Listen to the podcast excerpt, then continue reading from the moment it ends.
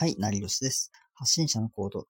ここではあなたが将来1分で稼ぐスキルを身につけるために役立つネタを発信するメディアです。今回のテーマは、ポジティブシンキングです。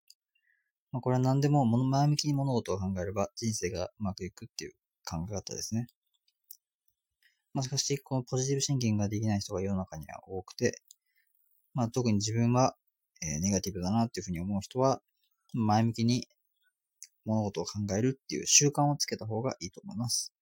まあ僕も昔ネガティブな習慣が逆についていたので、少しずつ改善して、精神的に楽な人生を送れるように努力しています。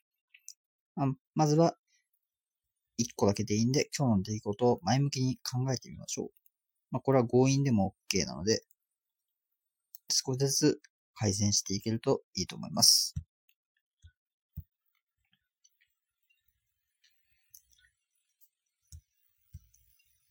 次回はまた大切なことを発信するのでよろしくお願いします。ではさよなら。